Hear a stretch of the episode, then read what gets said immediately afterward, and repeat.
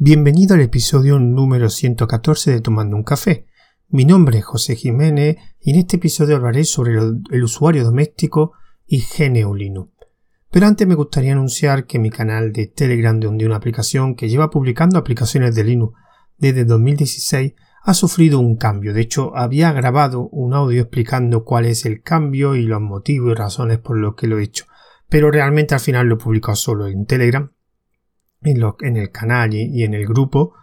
Y no creo que lo publique aquí porque no creo que la mayoría de vosotros eh, o interese o no. Pero de todas formas sí quería hacer un, anunciar el cambio y poco más y el cambio es que ese canal era gratuito y ahora es de pago por suscripción mensual de 3 euros al mes. Así tendrá acceso a todas las aplicaciones publicadas y también las futuras que se publicarán. También acceso a recopilatorio de aplicaciones, que simplemente un mensaje con cuatro o cinco aplicaciones de la misma temática de aplicaciones que anteriormente en el canal se han publicado.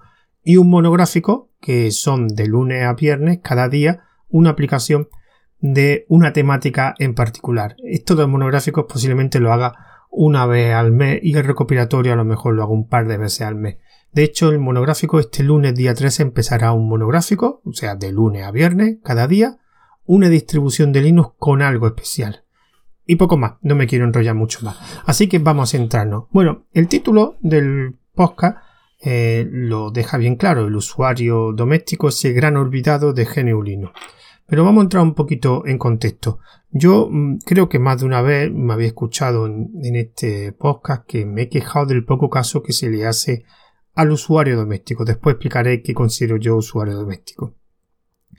Y curiosamente, este sábado di una charla en la Academy sobre contando mi experiencia eh, utilizando KDE durante pues, todos los años que llevo utilizándolo, que son desde finales de los 90, 97 o 98, pues más de 20 años utilizando KDE.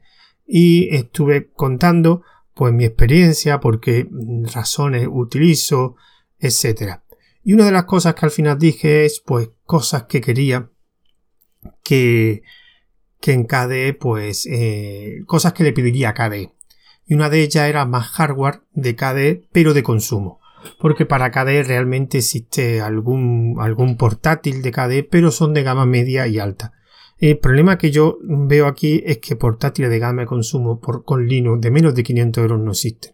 Curiosamente, al acabar la charla, casi lo único que me preguntaron fue por ese tema, por ese tema de portátiles eh, más bajos, de menos de 500 euros, gama de consumo. Evidentemente yo entiendo que algunos me preguntaron que sí, que, alguna gente lo que hace esos portátiles tan baratos no los compran porque son tablets y, y, y algunas preguntas más relacionadas con, el, con ese cambio de, de, de la aparición de ese tipo de portátiles con Linux. Y claro, yo hay una cosa que, que me gustaría comentar ahora mismo, voy a hacer la reflexión esta, de que realmente ese mercado existe. De hecho, un mercado que los Chromebooks se lo están comiendo, básicamente. Esto también eh, a colación es que hoy he visto, he escuchado, o visto mejor dicho, un vídeo de Eduardo Medina, que lo pondré en la nota del audio porque os recomiendo que lo, que lo veáis porque era una temática muy interesante, que era que el usuario de Linux no debe ser un administrador de sistema. Y él comentaba algo parecido a lo que yo comento, pasa que desde otro punto de vista, que es eh, que hay gente que se queja de que ese usuario doméstico no tiene por qué utilizar Linux porque Linux no es para él, digamos. Y, esto me dio para grabar un audio y, digamos, complementar esas afirmaciones o dar otro punto de vista más o menos lo que quería decir eh, o lo que dijo Eduardo, pero desde otro punto de vista. Vamos a ver. Mi queja personal es que hay una cosa en Linux que no funciona bien que digamos que es su gran desventaja, y el soporte hardware. ¿Y por qué no hay soporte, mejor soporte hardware para Linux? Muy simple. Porque no hay usuarios. Me explico. Realmente, Linux tiene ya una buena cantidad de usuarios que, digamos, para la gran mayoría de, fabricantes puede ser un buen nicho. El problema es que esos usuarios eh, son de unos perfiles muy específicos. Son usuarios que realmente tienen conocimiento pues medio alto de informática, son gente que sabe buscar cosas o, resolver errores o buscar información en internet, son bastante activos en redes, con lo cual a lo mejor mm, los fabricantes están centrando a ese perfil de usuario, a ese perfil de usuario de gamas media alta, que es lo que existe ahora en Linux, porque si tú ves los Tuxedo, Limbu, Van PC, todo mm, de, de 600, 700 euros para arriba, porque claro, van a ese tipo de perfil de usuario. Entonces, eh, hay determinado hardware que funciona muy bien para esos perfiles, pero hardware más simple, más sencillo, más posible que te encuentre en determinados portátiles de gama baja, apenas tienen soporte y siguen teniendo fallos, aunque el soporte ha mejorado mucho porque no hay usuarios domésticos de Linux. O sea, no hay usuario de tipo de usuario que utiliza eh, el sistema operativo como herramienta. De hecho, pensar una cosa muy clara, que yo lo he vivido muchas veces. El 99% de la gente que utiliza eh, ordenadores son gente que utilizan para tareas básicas o tareas, digamos, de, de trabajo, escribir, hacer hojas de cálculo o algunos cosas multimedia, ver vídeos, redes sociales, correo electrónico. Eh, es verdad que ahí hay también un campo, un competido muy alto que son los tablets, pero vamos a ver, los tablets tienen una cosa, escribir en un tablet muy, muy incómodo. Aunque le ponga un teclado, no es lo mismo que un teclado de un portátil. Entonces te encuentras una serie de usuarios que son muchos, muchísimos, que utilizan casi básicamente el ordenador como herramienta. Les da igual qué sistema operativo. Lo curioso que el primer sistema operativo que ellos utilizan nunca es Linux. En el 99% de los casos nunca es Linux. Linux suele ser el segundo o el tercer sistema operativo que prueban. Algunos se quedan, evidentemente, pero aquellos que se quedan suelen ser porque les gusta el, el activismo, digamos, les gusta la filosofía que hay detrás, evidentemente porque el sistema le funciona. Y me encuentro yo de vez en cuando algún usuario que no es el típico perfil de usuario, por ejemplo, me he encontrado algún profesor que, que no tiene nada que ver con informática, pero esos profesores que descubrieron Linux por mediación de otra persona, porque esto es algo muy típico de Linux, que tú descubras Linux no por ti mismo, sino porque alguien te lo recomienda o alguien, entre comillas, te convence. Y empezó a utilizarlo y está encantado. Dice que es muy ligero, que las tareas que hace le funcionan muy bien, que es muy eficiente y todo eso a él le gusta y por eso sigue utilizándolo. En este caso, la persona que tengo de ejemplo, creo recordar que utilizaba Ubuntu. Pero aquí volvemos otra vez lo mismo y es algo que decía en parte eh, Eduardo Medina. El usuario doméstico, que es ese usuario que tendríamos que facilitarle las cosas desde, como he comentado al principio, desde ponerle a su disposición hardware a su nivel, que esta gente, este tipo de usuario no se compra portátiles de 700, 800, 900 euros, se compra el portátil más disponible que encuentre, o sea, van a un centro comercial y este portátil y suelen ser gamas bajas porque no se va a gastar más dinero para el uso, o sea, pensad que muchos de estos gente, lo que he dicho antes, las tareas más básicas que hacen, correo electrónico, hojas de cálculo, bueno, paquete ofimático y poco más. ¿Para qué quiere esta gente un portátil con 16 mm, GB de RAM, con el último procesador de AMD y de Intel y que le cuesta 700-800 euros? No tiene mucha lógica, no van a hacer tareas, mm, tareas muy grandes. Aquí, por ejemplo, entra muy bien los Chromebooks. Chromebooks que son ordenadores relativamente simples, que lo hacen todo por internet con las herramientas de Google, y entonces todo lo tienen ya a mano. Y es relativamente fácil de utilizar. ¿Qué pasa? Que en, ese, en esa gama o tienen los Chromebook o tiene un Windows. Aquí es donde mm, voy a meterme ya en la reflexión. Em, hace falta hacer más caso a este tipo de usuario doméstico. Primero, porque si atraemos este usuario doméstico es la cuota de mercado más alta. Pero entraríamos en un perfil de usuario que para muchos nos conviene, que es digamos la gama de consumo si hay más usuarios de Linux en la gama de consumo, aquí también se centrarían los fabricantes en proporcionar equipos para ello. Entonces al final todos ganaríamos en un mayor soporte de hardware. ¿Cuál es el problema? Bueno, principalmente eh, no se le pone las cosas fácil. Empezando porque ya encontrar hardware de gama de consumo es complicado. Por lo menos lo que yo he vivido cuando me compré el portátil, yo no encontré nada. A lo mejor si hubiera rebuscado más, hubiera encontrado algún ordenador de la marca X que vendría con Linux o que tendría un soporte de Linux que podría.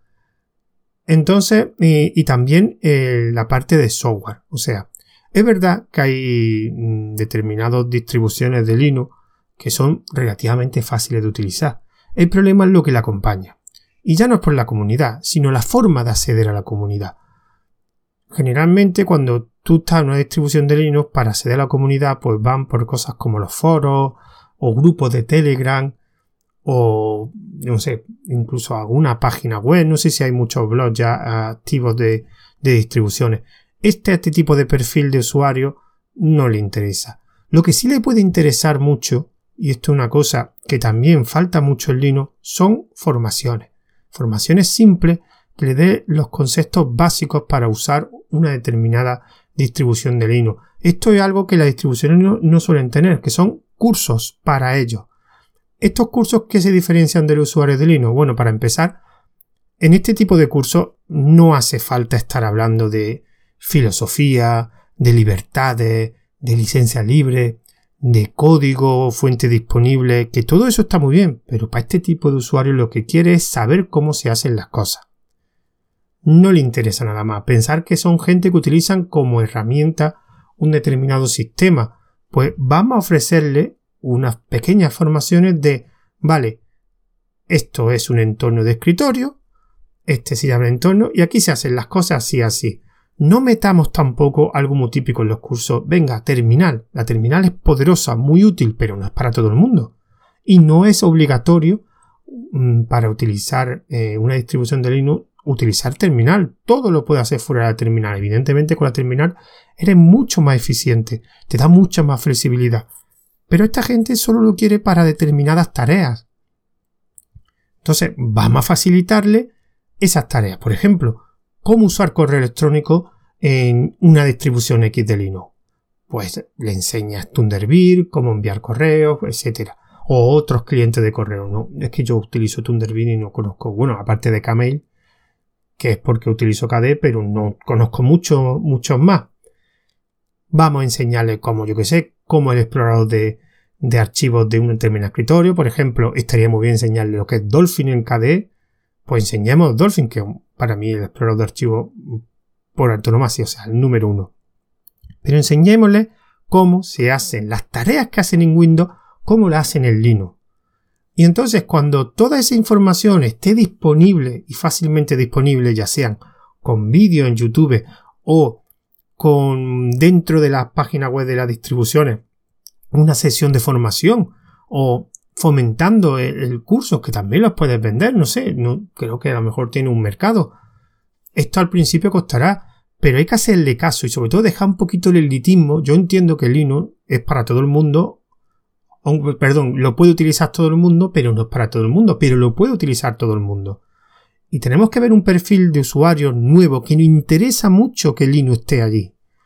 Esto me acuerdo una vez cuando en la Junta de Andalucía salieron las distribuciones de las comunidades y la Junta tuvo una, Guadaline, y empezaron a dar ordenadores con Guadaline, empezaron la educación en, el ministerio, en la Consejería de Educación a poner mm, Linux por todos lados, en este caso Guadalines, en los institutos, en los colegios, estaban los centros, había unos centros específicos que Guadalinfo creo que se llamaban, donde había y se daban formaciones y ahí vio un repunte de un tipo de usuario que, que se le dio acceso a Linux, en este caso Guadalines, que era un Linux, creo que estaba basado en Debian hubo muchos errores. Uno principal es que no se acompañó con una formación, una formación adecuada. Había gente que daba formación, pero siempre era el típico de que eh, en este colegio había uno que le gustaba mucho Linux, daba formación. No había una formación, digamos, organizada. Y ese era el principal problema. Por eso he dicho que es algo que se debe ya empezar a implementar. Formación para ese tipo de usuario. Aparte de hardware, pero es que ese hardware ya existía porque eh, hubo una época que daban pequeños ordenadores, creo que eran netbook, con el Guadalini instalado. O sea, daban ordenadores simples con un Linux instalado para hacer tareas simples. Lo que no hubo es la formación adecuada para ese tipo de usuario. Con lo cual la gente se tenía que buscar la bichuela, tenía que buscar información fuera. Hubo gente, la minoría, que le gustó ese sistema o tenía alguien conocido, padre, amigo, eh, lo adivinar, o madre, o lo que sea, un familiar en general, que entonces le servía de soporte, pero la gran mayoría de la gente no tenían, digamos, alrededor gente que le ayudase. ¿Por qué? Al final, ¿qué pasó? Pues empezaron a utilizar lo que ellos sabían, que era el Windows. Se pasaron porque ellos, como he dicho antes, esto es un principal problema que también tiene Linux. Linux no es el, el sistema operativo el primer sistema operativo, pues casi para el 99% de la gente que accede a un ordenador por primera vez.